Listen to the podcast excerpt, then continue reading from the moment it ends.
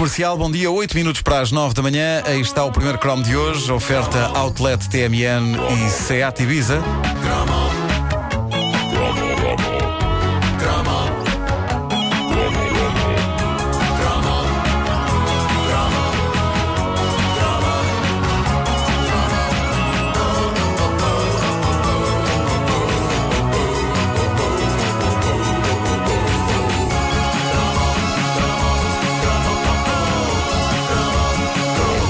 Livros para colorir nunca fizeram titilar o pequeno Marcolito. Então, mas tu gostas tanto de desenhar? tive jeito.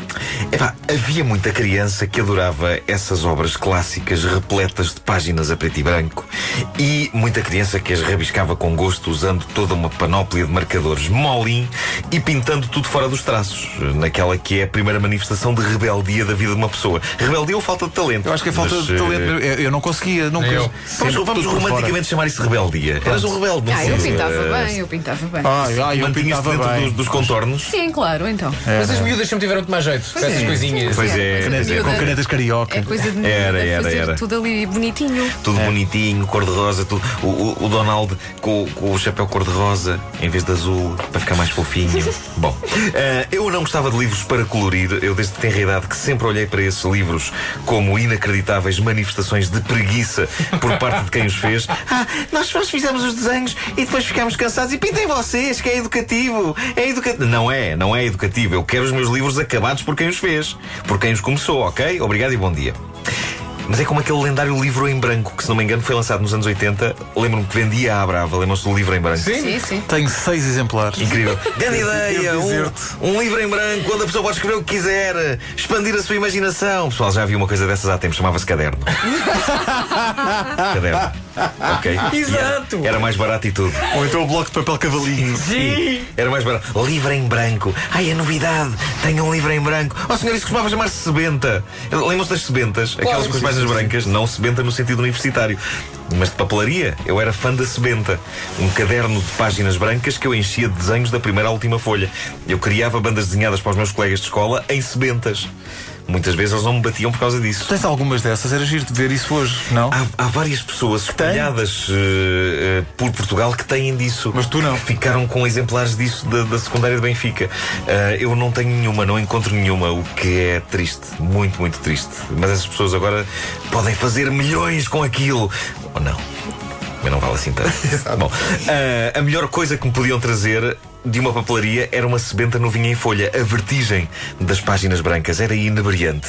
Era mágico. Mas livros para colorir, nem pensar. Para já, eu nunca gostei de colorir. Quando eu fazia banda desenhada e cartoons, a conversa oficial era: Não, eu penso que o meu traço sai mais realçado no preto e branco. Mas a, a- a conversa real era: pintar é cá uma seca e fica sempre tudo mal. E não sei. Eu não me importava que o mundo fosse a preto e branco. Era tão mais fácil uma pessoa vestir-se e combinar as roupas, não era? Tinha graça. O É? O mar a preto e branco. Tu querias um Então, mundo preto e branco pela lógica do pandan. Claro do pandan. Porque podias ir com coisas super bizarras. Não sabias, estava vez sempre, estava sempre bem. realmente, quem tem dificuldade Ai, em conjugar cores, Fica realmente. muito bem esse cinzento mais claro com esse cinzento mais, Mais escuro. escuro, sim. Uhum. E depois com o preto. Espetacular. Muito bom. Bem, o facto de eu não gostar de livros para colorir não significa que eu os odiasse a todos. Havia nos anos 70 e princípio de 80 algumas variações fascinantes. Para já.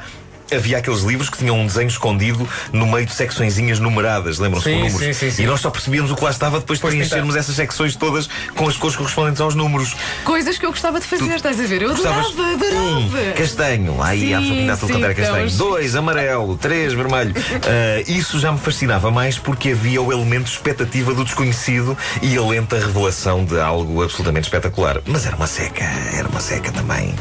Eu acho que uma vez demorei tanto a pintar uma ilustração dessas por números que quando acabei já tinha barba e já tinha perdido meia dúzia de hipóteses de ter relações sexuais. Ah, Ou então é uma eu desculpa lembro, que tu inventaste. lembro que havia, não, lembro que havia miúdas assim à, minha volta.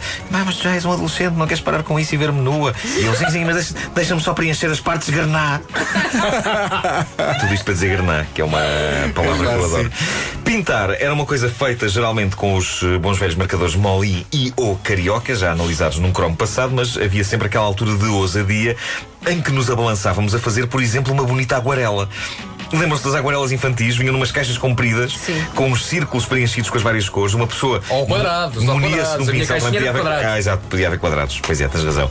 Tu munias-te de um pincel Aguinha? uma folha de papel, um copo d'água e tentavas fazer magia. E em três magia segundos, que tudo sujo. Raras vezes acontecia magia. Raras vezes acontecia- Eu sempre achei que pintar com aguarelas era uma coisa que prometia sempre muito, mas trágica e invariavelmente terminava sempre connosco a olhar com um sorriso amarelo para uma folha de papel toda às ondas. Exato. Graças à quantidade de água que lhe tínhamos deitado em cima com o pincel, era deprimente. Eu tinha sempre uma esperança de que cada nova aguarela minha fosse celebrada histericamente pelos meus pais como a mais extraordinária descoberta do mundo da arte e a chegada a esse meio de um novo e promissor jovem prodígio do pincel. Mas não, geralmente diziam, vês, que giro, e voltaram a, lá davam à vida deles.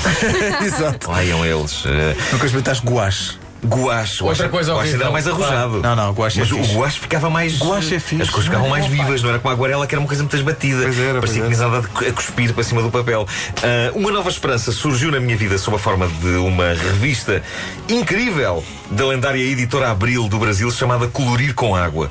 Vocês lembram-se disto? Colorir eu, com Água? Não. Pá, eu adorava estas experiências radicais da editora Abril. Punhas a água e as cores As apareciam, coisas não era? apareciam. Sim, já Eram coisas sei. como o Destaque e Sim, Brinque. sim, sim. O Destaque e Brinque também já falei aqui, aquela revista que nos permitia criar brinquedos de cartão com peças que se destacavam da revista.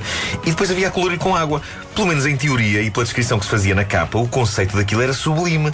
Aquilo dizia que bastava um copo de água e um pincel. Passava-se com o pincel umedecido nas imagens a preto e branco e, como que por magia, as imagens iam ficando coloridas. verdade. Ora, isto entrava nos domínios da mais louca feitiçaria. Por isso, eu convenci a minha mãe a comprar-me um exemplar do colorir com água, com bonecos Disney, para colorir magicamente com um pincel e água da torneira. E foi uma das maiores desilusões da minha jovem vida. Os desenhos eram a preto e branco, sim senhor, mas tinham tinta concentrada. E era tinta de várias cores junto aos contornos. Sim. Sim. Lembram-se disso? E portanto, aquilo sequer estava bem disfarçado. Via-se assim um risco castanho ali, um risco cor-de-rosa acolá, e depois, quando se punha o pincel molhado em cima daquilo, a tinta derretia e espalhava-se. Era um caso clássico de assim também eu. Sim.